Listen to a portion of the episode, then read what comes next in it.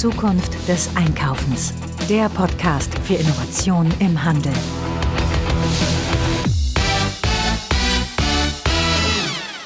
Hallo und herzlich willkommen zu einer neuen Ausgabe des Zukunft des Einkaufens Podcast. Mein Name ist Marilyn Repp. Ich beschäftige mich mit Digitalisierung, Innovationen und Trends im Handel. Und heute in dieser Ausgabe öffnen wir die Blackbox stationäre Fläche. Denn einen großen Nachteil, den die stationäre Fläche, also die stationären Läden gegenüber dem Onlinehandel haben, ist das ganze Thema Wissen über die Kundinnen. Also zu wissen, wer sind meine Kunden, wo halten sie sich auf, wie lange sind sie überhaupt da, was machen sie bei mir? Und fruchten und greifen überhaupt meine Maßnahmen, die ich so ergreife. Also wenn ich zum Beispiel umstelle in meinem Store, wenn ich ein neues Sortiment auswähle, wenn ich gewisse Marketingmaßnahmen mache, funktioniert das überhaupt? Wie kann ich das überprüfen? Das ist im Onlinehandel natürlich total einfach. Ne? Da habe ich sofort die Übersicht über alle Daten. Da kann ich auch mal eine Umfrage machen. Da kann ich auch mal ein Formular aufstellen, wo ich gewisse Dinge abfrage und dann eben ganz viel weiß über Analytics, über verschiedene Tools im Online-Bereich und dann meine Kunden auswerten kann und dann eben natürlich auch gute Angebote, passende Angebote, individuelle Angebote machen kann. Und das fällt natürlich im stationären Bereich um einiges schwerer. Natürlich können das gute äh, Verkäuferinnen und Verkäufer, aber den großen und ganzen Überblick und wohin die Reise gehen soll, beziehungsweise welche Maßnahmen ergreife ich, um noch besser zu verkaufen, das kann ich erst tun, wenn ich wirklich gutes Wissen, gute Daten über meine Kundinnen habe. Und dafür gibt es aber auch eine Lösung. Es gibt verschiedene Anwendungsfelder, Anwendungstools, um Retail Analytics, so heißt der ganze Bereich, die Analyse auf der stationären Fläche, um das eben äh, durchzuführen. Und heute geht es um eine ganz spezielle Art und Weise, Daten zu sammeln. Ähm, es geht um Kameras, da sagen natürlich viele Leute, oho, Vorsicht, der Datenschutz. Aber das kann man auch datenschutzkonform machen. Und wie das geht, darüber spreche ich heute mit Angela Promitzer. Viel Spaß! Ich habe mir heute einen Gast eingeladen, die äh, Angela Promitzer. Sie wird heute darüber sprechen, was künstliche Intelligenz auf der stationären Fläche kann und das Ganze unterstützt mit Kamerasystemen und mit maschinellem Sehen soll heißen, die ähm, Computer können inzwischen gucken und Aufgaben übernehmen, die für uns zu nervig sind, sage ich mal kurz zusammengefasst. Aber Angela, du äh, kannst dazu noch mehr sagen und deswegen stell dich einfach mal kurz selbst vor. Ja, hallo, freut mich, dass ich hier sein kann. Mein Name ist, wie bereits erwähnt, Angela Promitzer. Ich arbeite am August Wilhelm Scheer Institut in Saarbrücken als wissenschaftliche Mitarbeiterin. Dabei beschäftige ich mich mit äh, zwei Hauptthemen. Das eine sind digitale Prozesse im Allgemeinen, zum Beispiel im Büroumfeld, und das andere im Speziellen digitale Prozesse im Einzelhandel und konkret für das heutige Beispiel ähm, auf der Ladenfläche.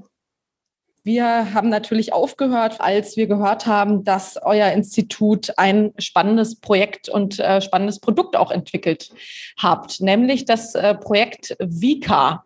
Sag mal kurz, was das ist. Was macht ihr denn da?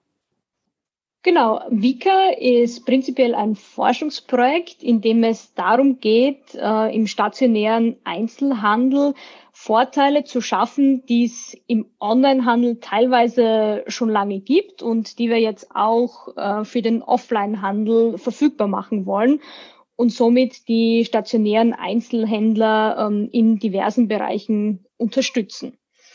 Das Ganze ist ein kamerabasiertes äh, Tracking-System für Kunden, wir versuchen die Infrastruktur, die bei den Händlern bereits zur Verfügung steht, also beispielsweise Kameras zur Diebstahlprävention, zu nutzen. Und diese Kamerabilder analysieren wir und wollen daraus Informationen über das Kundenverhalten, Kundenfrequenz und diverse andere Dinge ähm, auslesen und die dem Händler zur Verfügung zu stellen, damit er daraus Mehrwerte für sich generieren kann. So heißen, man äh, braucht Kameras dafür. Muss man die dann extra installieren lassen? Ähm, für unser System braucht man Kameras, das ist korrekt. Ähm, wenn man noch keine Kameras hat oder Kameras, die beispielsweise sehr veraltet sind, dann ähm, bietet es sich an, im Zuge dessen ähm, Kameras zu installieren, die man auch für andere Dinge dann mitverwenden kann. Aber prinzipiell soll das System mit auch schon bestehenden Kameras ähm, funktionieren. Wir versuchen da möglichst auf bestehende Infrastruktur zurückzugreifen, damit der Initialaufwand für Händler möglichst gering ist und es möglichst einfach ist, diese Lösung auch zu verwenden und umzusetzen. Ja, und ähm, was macht ihr mit diesen Kameras, also mit diesem äh, System? Also ähm, es geht um das Thema Frequenzen, das hattest du jetzt angesprochen. Äh, was genau. genau, wie sieht das konkret aus? Also wir versuchen, die Kunden anonymisiert auf der Ladenfläche zu verfolgen, so dass wir für jeden Kunden einen Bewegungspfad durch den Laden erstellen können.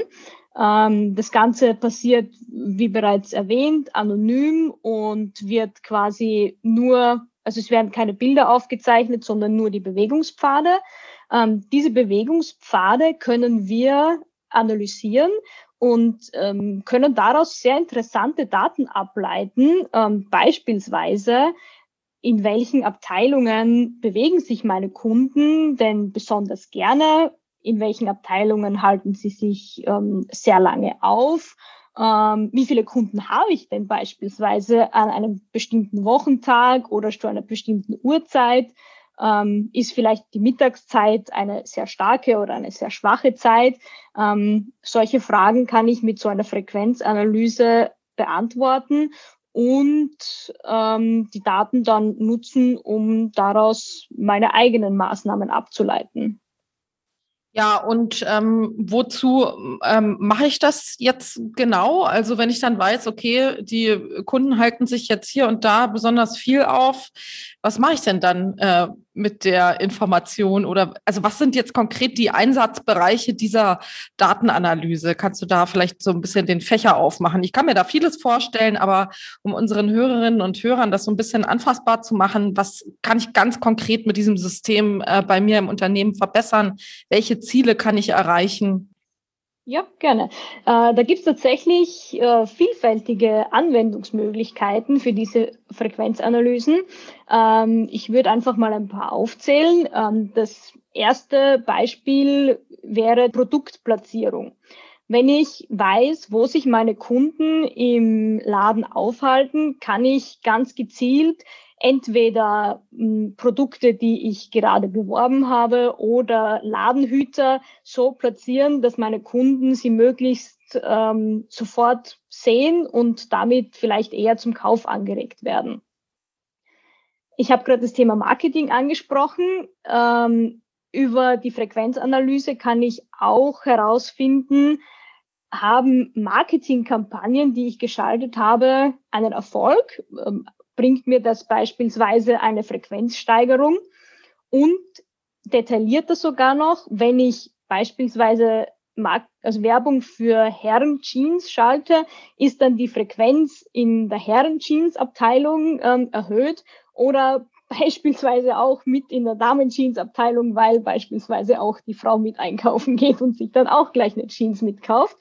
Ähm, solche ähm, Schlüsse kann man dann auch daraus ziehen eventuell auch ähm, einen Schritt davor, wenn ich Produkte habe, die sich aus diversen Gründen nicht gut verkaufen, könnte ich eventuell diese Produkte auch gezielt bewerben ähm, und dann schauen, ist in diesem Bereich der Umsatz gestiegen. Ich kann in weiterer Folge auch versuchen, mein Personal gezielter einzusetzen. Wenn ich beispielsweise weiß, montags 17 Uhr ist eine sehr stark frequentierte Zeit und ähm, donnerstags 12 Uhr überhaupt nicht, dann kann ich ähm, mein Personal entsprechend ähm, einplanen und möglichst wenig Leerstand für dieses Personal ähm, quasi haben und so natürlich effizienter agieren. Mir wird ja auch noch ein Anwendungsfall einfallen, nämlich das ganze Thema Corona und Abstände einhalten. Geht das auch damit? Ringt dann laut die ähm, Corona-Glocke, ihr seid jetzt zu, euch zu nahe gekommen oder wie kann man sich das dann auch vorstellen auf der Fläche?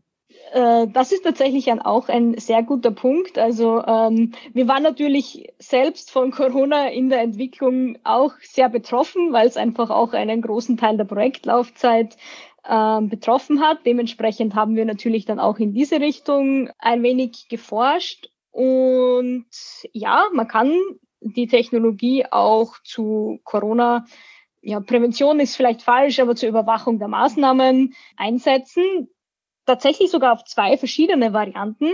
Einerseits für die Abstandsüberwachung, dadurch, dass ich exakt weiß, wo sich Kunden in meinem Laden aufhalten, kann ich genau sagen, wann der Abstand zu gering ist.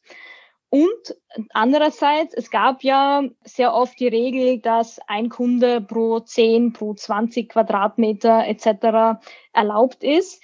Und meine Ladenfläche kenne ich natürlich und ich kann mit dem System live verfolgen, wie viele Kunden sich denn aktuell in meinem Laden aufhalten. Und wenn ich das weiß, kann ich quasi sofort sagen, okay, jetzt ist die Obergrenze erreicht, jetzt darf niemand mehr den Laden betreten, bis ihn jemand verlassen hat sind beides ähm, valide Anwendungsszenarien, mit denen wir uns notgedrungenermaßen quasi jetzt auch äh, beschäftigen mussten. Ähm, aber ist definitiv ein sehr guter Einsatzbereich für die Technologie.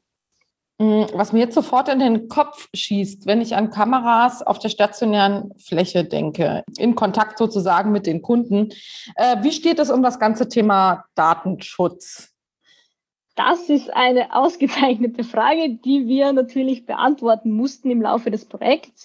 Die Bilddaten werden in keiner Weise gespeichert oder ähnliches. Das heißt, es wird das Bild einmal verwendet, um darauf Personen zu detektieren. Es wird auch nur geschaut, quasi an welcher Stelle befindet sich eine Person rein technisch wäre da ja noch wesentlich mehr möglich, auch Analysen zu äh, Geschlecht, Alter etc. Das äh, geht, geht datenschutzrechtlich natürlich nicht ähm, und machen wir deshalb natürlich auch nicht. Um das ganze Thema auch korrekt abzuarbeiten, hatten wir tatsächlich eine Datenschutz, ähm, einen Datenschutzbeauftragten im Projekt, der das mit einer Anwaltskanzlei quasi soweit abgeklärt hat, welche Maßnahmen denn möglich sind und eben dieses anonyme Tracking ohne Bildspeicherung ist auch mit DSGVO-konformen Methoden möglich. Ja, super. Das ist natürlich immer eine der ersten Fragen, die ihr wahrscheinlich gestellt bekommt, weil, wie gesagt, in Deutschland ist man da sehr ähm, sensibel, was das ganze Thema Kamera und Aufzeichnungen angeht. Aber es gibt datenschutzkonforme Systeme inzwischen, die auch ähm, ja, Daten so auswerten und nur auch so auswertbar machen, wie es auch gewünscht ist. Ne? Also es wäre dann gar nicht möglich, äh, Menschen da wirklich mit ihrem echten Gesicht äh, zu verfolgen. Also so, so stelle ich mir das vor, dass auch jemand, der das auswertet ne? und dann am Ende äh, vor, der, vor dem Kamerabild sitzt, auch der das dann nicht äh, sehen kann und nicht tracken kann, wer jetzt da was wo wie gemacht hat. Genau, das ist stimmt. Es ist tatsächlich auch oft ähm, also das wäre mir aufgrund der Kamerabilder teilweise selbst gar nicht möglich, solche Dinge mhm. ähm, zu machen, selbst wenn ich es versuchen würde, weil teilweise auch einfach die Kameraqualität zwar perfekt zulässt, zu erkennen, okay, hier ist eine Person, aber die Qualität wäre dann teilweise gar nicht gut genug zu erkennen, okay, welche Person ist es dann jetzt? Also das kennt man ja ganz typisch von irgendwelchen Überwachungskameras, dass die Bilder da sehr verpixelt mit schlechter Qualität sind und ja, da wäre solche eine solche Analyse teilweise gar nicht möglich. Ja, verstehe. Das äh, klingt auch schon mal gut und äh, sehr anwendungsnah. Ähm, jetzt äh, vielleicht noch die Frage, du hattest ja gesagt, dass du das auswertest oder dir anguckst. Wer ist denn dann im Unternehmen dafür ähm, abgestellt oder zuständig? Also wenn ihr das äh, Projekt jetzt mal weiterdenkt und ganz viele Anwendungsfälle schon habt mit äh, Unternehmen, Braucht man da einen Datenanalysten oder kann das, ähm, also wird das in einem Dashboard irgendwie so aufgearbeitet, dass da wirklich jeder äh, Mitarbeiter, jede Mitarbeiterin das äh, versteht und auch was damit anfangen kann? Wie sieht es da aus? Genau, genau zweiteres ist das Ziel. Also ähm, wir haben ein Dashboard entwickelt, beziehungsweise entwickeln das Dashboard. Das Projekt läuft ja noch. Ähm, auf diesem Dashboard soll ganz übersichtlich einerseits quasi eine Heatmap angezeigt werden, wo befinden sich am meisten Kunden und andererseits auch diverse Kennzahlen, wie viele Kunden hatte ich in welchem Zeitraum und wie verändert sich meine Auslastung. Und das Ganze soll natürlich für Marktleiter und Mitarbeiter ähm, selbsterklärend und verständlich sein. Es ist auch möglich, nachdem jeder Laden natürlich andere Anforderungen an dieses System hat, ähm, dass man gewisse Dinge da noch anpasst, weitere Analysen auf die Daten macht, die bei anderen vielleicht noch nicht notwendig waren, aber die möglich sind. Ja, und ähm, jetzt bin ich gespannt auf Beispiele aus der Praxis. Habt ihr denn schon äh, konkrete Anwendungsfälle, Unternehmen, die das schon angewendet haben? Du kannst auch gerne anonymisiert sozusagen erzählen, aus welcher Branche und wie ist das gelaufen und äh, was sind die Konsequenzen aus den Projekten oder noch besser natürlich, wenn du Namen benennen kannst von Unternehmen, die hier schon ähm, vorne weggehen. Wir haben tatsächlich mit zwei Einzelhändlern im Laufe des Projekts jetzt schon zusammengearbeitet und versucht, unser System einerseits in der Praxis zu testen und andererseits den ähm, Händler natürlich sofort einen Vorteil zu bieten. Ähm, äh, leider hat uns da teilweise auch Corona einen Strich durch die Rechnung gemacht, weil gerade wie wir bereit waren, das Ganze zu installieren, ähm, kam dann der Lockdown und wir waren für einige Monate außer Gefecht gesetzt. Die haben wir aber versucht, möglichst gut zu nutzen ähm, und konnten tatsächlich auch für das Projekt wertvolle Infos daraus äh, generieren. Und zwar die, die Tracking-Technologie, die wir einsetzen, haben wir ähm, einerseits in einem Retail Lab ähm, getestet und entwickelt, so dass es dort eine relativ neutrale Umgebung quasi gibt, in der das Tracking funktioniert. Und in einem echten Laden unter Anführungszeichen gibt es natürlich viel mehr Ablenkung sozusagen beispielsweise auch Schaufensterpuppen, die wie Menschen aussehen und wo man äh, der künstlichen Intelligenz beibringen muss, okay, ähm, diese Schaufensterpuppe ist jetzt aber kein Kunde, ähm, weil sie sich beispielsweise auch nie von der Stelle bewegt.